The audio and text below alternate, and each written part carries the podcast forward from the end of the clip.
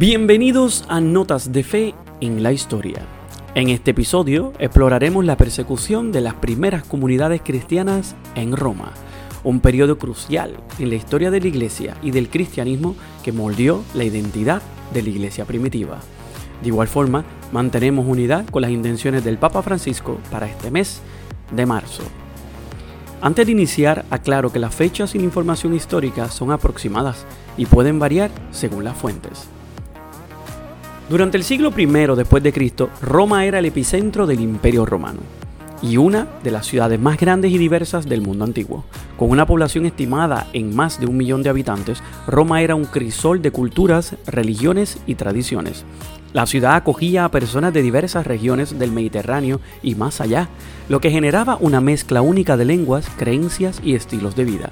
Roma estaba marcada por una profunda religiosidad, con la adoración de una amplia variedad de dioses y de cultos locales.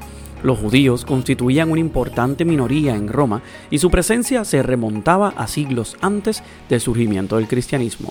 La sinagoga de Roma era un centro importante de la vida religiosa judía en la ciudad. El culto al emperador también era una parte integral de la vida romana, con el emperador considerado divino y venerado como un dios viviente. En este contexto cultural diverso y complejo, las primeras comunidades cristianas comenzaron a surgir, inicialmente como un movimiento dentro del judaísmo y luego como una entidad religiosa distinta. Durante los primeros siglos del cristianismo, las comunidades cristianas en Roma enfrentaron periodos intermitentes de persecución por parte de las autoridades romanas. Estas persecuciones se intensificaron bajo ciertos emperadores que consideraban al cristianismo como una amenaza para el orden social y religioso establecido. Entre los emperadores que promovieron la persecución de los cristianos se encuentran Nerón, Domiciano, Trajano y Marco Aurelio. La persecución de los cristianos a menudo se justificaba por acusaciones de ateísmo, específicamente por negarse a adorar a los dioses romanos, o odio a la humanidad, por no participar en las actividades culturales y cívicas que eran fundamentales para la cohesión social.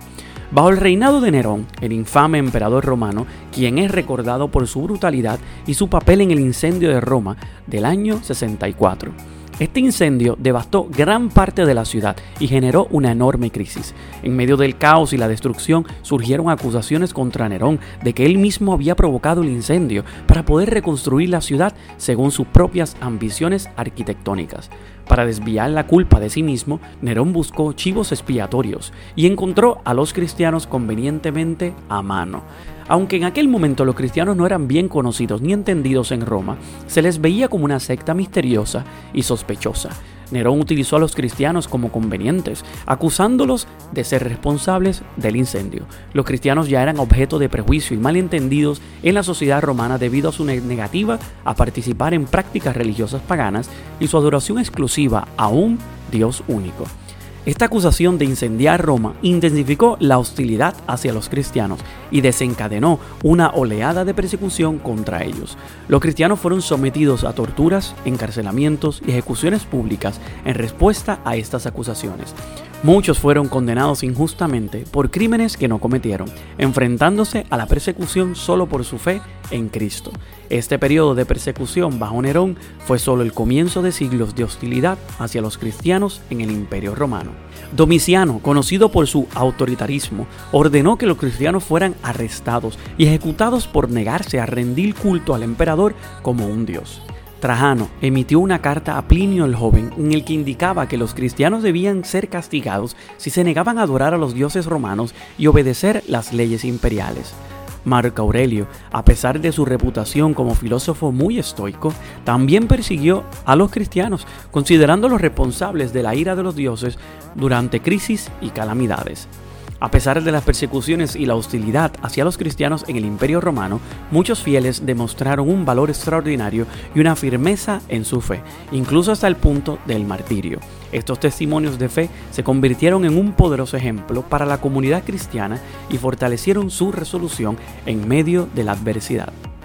Los mártires cristianos enfrentaron diversas formas de martirio, que incluían la crucifixión, la quema en la hoguera, la exposición a bestias salvajes en el anfiteatro, como en el caso de los mártires en el Coliseo romano, la decapitación y la tortura. Muchos cristianos al enfrentar el martirio se negaron a renunciar a su fe e incluso perdonaron a sus verdugos, siguiendo el ejemplo de Jesucristo. Algunos mártires cristianos como los santos Perpetua y Felicidad dejaron registros escritos de sus experiencias y visiones durante su encarcelamiento y martirio, que se convirtieron en valiosos testimonios de fe para la comunidad cristiana.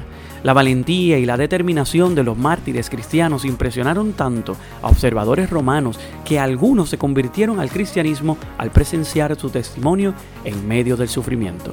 El culto a los mártires se desarrolló rápidamente en la iglesia primitiva, con muchos cristianos venerando a estos mártires como modelos de fe y orando a ellos como intercesores ante Dios.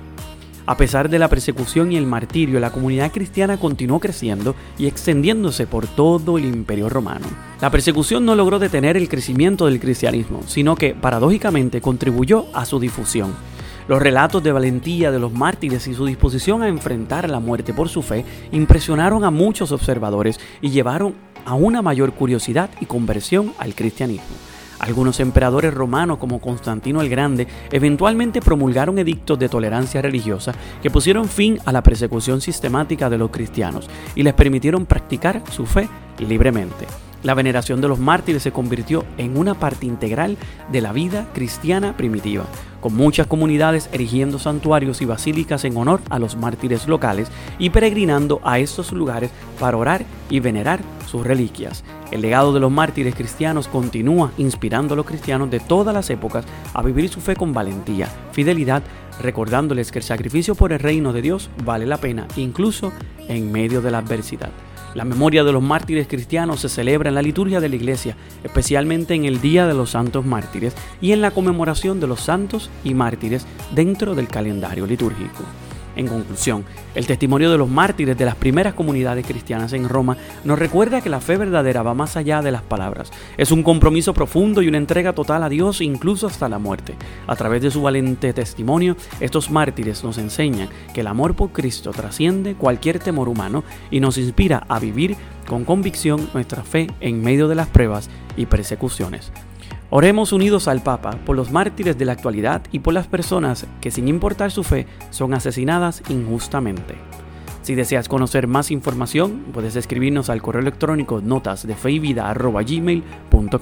Pero no olvides escuchar Notas de Fe y Vida todos los jueves por tu aplicación de podcast favorita.